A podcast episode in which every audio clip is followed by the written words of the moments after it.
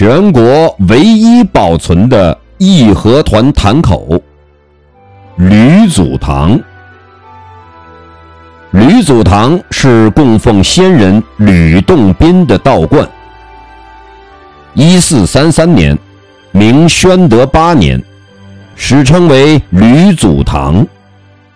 后于一七九五年，清乾隆六十年（一八三九年），清道光十九年（一九二零年），一九八五年。二零零三年多次重修。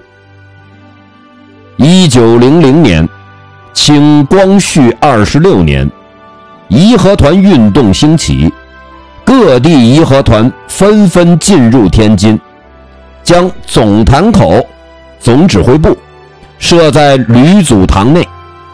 义和团向洋人宣布战书，火烧紫竹林租界。攻打老龙头车站等重大决策，都是在这里发出的。吕祖堂于一九八二年被列为全国重点文物保护单位。一九八五年建立天津义和团纪念馆。